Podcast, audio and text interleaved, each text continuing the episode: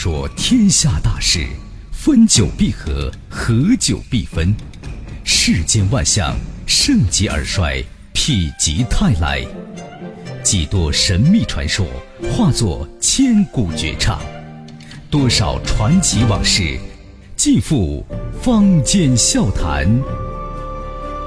论古道今，评说天下，晚星画传奇。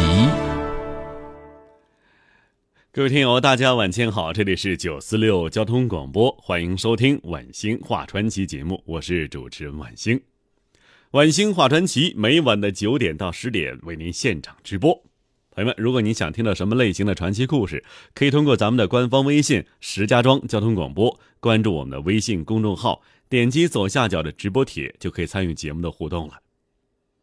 今天传奇我们说什么呢？那是一个烽烟四起的年代，刀光剑影中闪烁着杀机。那又是一个疑窦丛生的年代，上演着各种奸猾狡诈角色。那是一个民不聊生的年代，黑暗笼罩着龙蛇混杂的乱世。这个时代，就是三国。有关三国呢，我们说了不少。但是详细说说三国谋士机会啊，却并不多。今天呢，我们就好好说一说《三国演义》中的十大谋士排行榜，一起来听。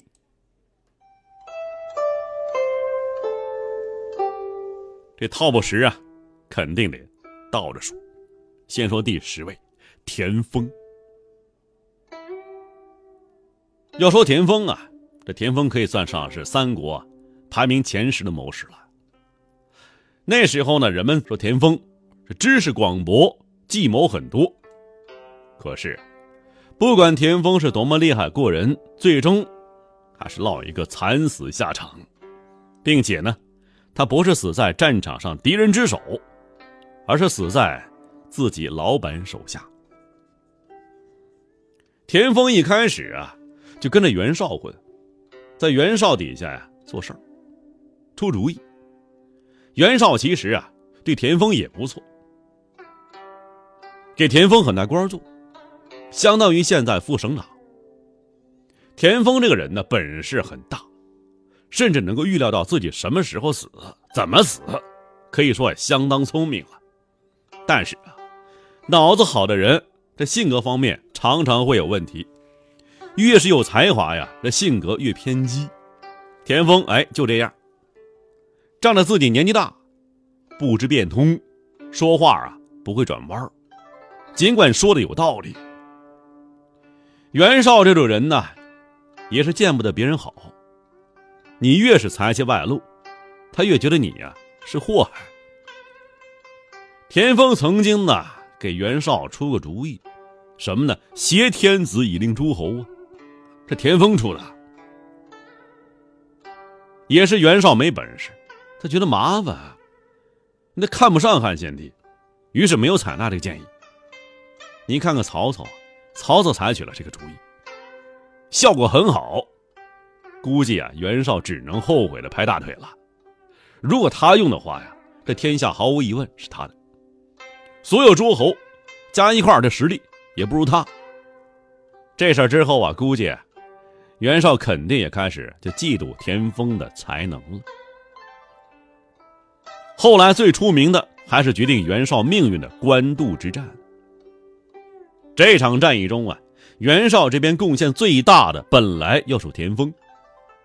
开战之前呐，袁绍跟手底下员工们商量，问他们有什么好主意，说这一仗啊是打还是不打。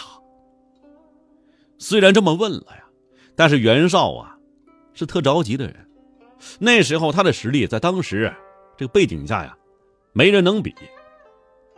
他自己计划是要打的，早早打完曹操，早点收拾完事儿。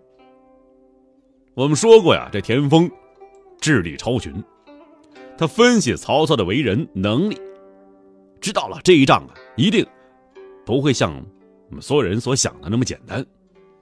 就算曹操兵马不多，实力相差很大，但是这个人阴险狡诈。从来呀不做无用功，既然敢过来挑战，那就一定有他的把握。于是田丰啊，就一次次的觐见袁绍，教他怎么呃作战。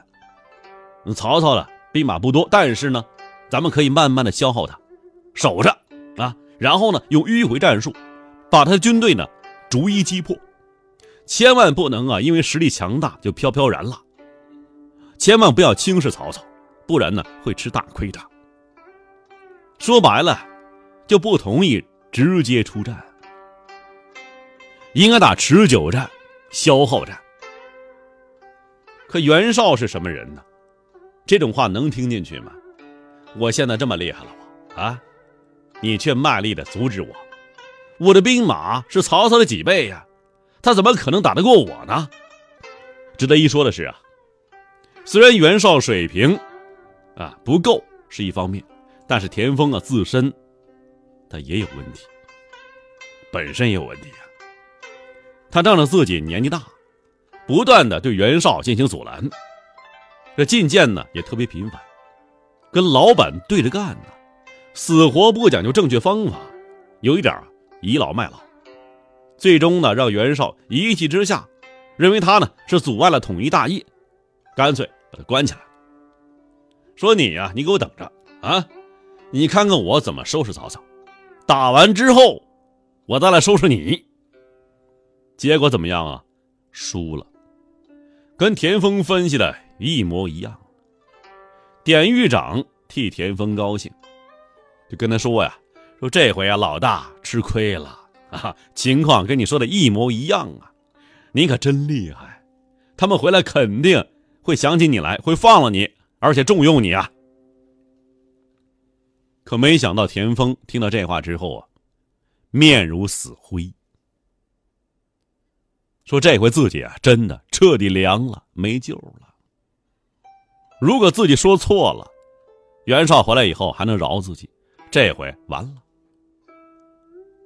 果真，等到袁绍回来之后，全公司都笼罩在一种悲伤的情绪之中，手下人呐都痛哭流涕，说如果当初听了田丰的话，该多好呀，就不会输了呀。袁绍什么人呢？心高气傲，而且呢，他怎么能没有想到这种情况呢？脸色越来越不好看，就问手下人呢怎么说。这时候，有一个卑鄙小人就出来了，就说呀：“说这田丰这人呢，是一个小人呐，您没听见过吗？他现在在牢房里笑话您呢。”这下子，袁绍。伤自尊了，他心想啊，如果打赢了回来的，还能体现我比你聪明，我可以放你出来，我笑话你。可这回啊，跟你说的一样，你不得笑死我呀？这太羞耻了。于是功高震主的田丰最后被处死了。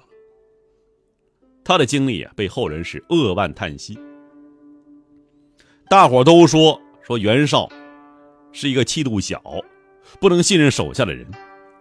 这个故事啊，可以完全的诠释一下袁绍这方面的性格。田丰跟的这个主子，表面上啊还不错，礼贤下士，温文尔雅，好像呢喜悦和悲伤都不写在脸上，但是实际上心里阴暗，心态不好，总对人呢算计很多。你说呀，手底下员工能把你怎么样呢？是吧？还要见不得人家好，比你聪明了你会杀人家，比你正确了还要杀人家。别人那里生怕自己出错，没人知道，而你呢，却永远不能见得别人比你风光。所以呀，说起来，田丰的死也是必然的。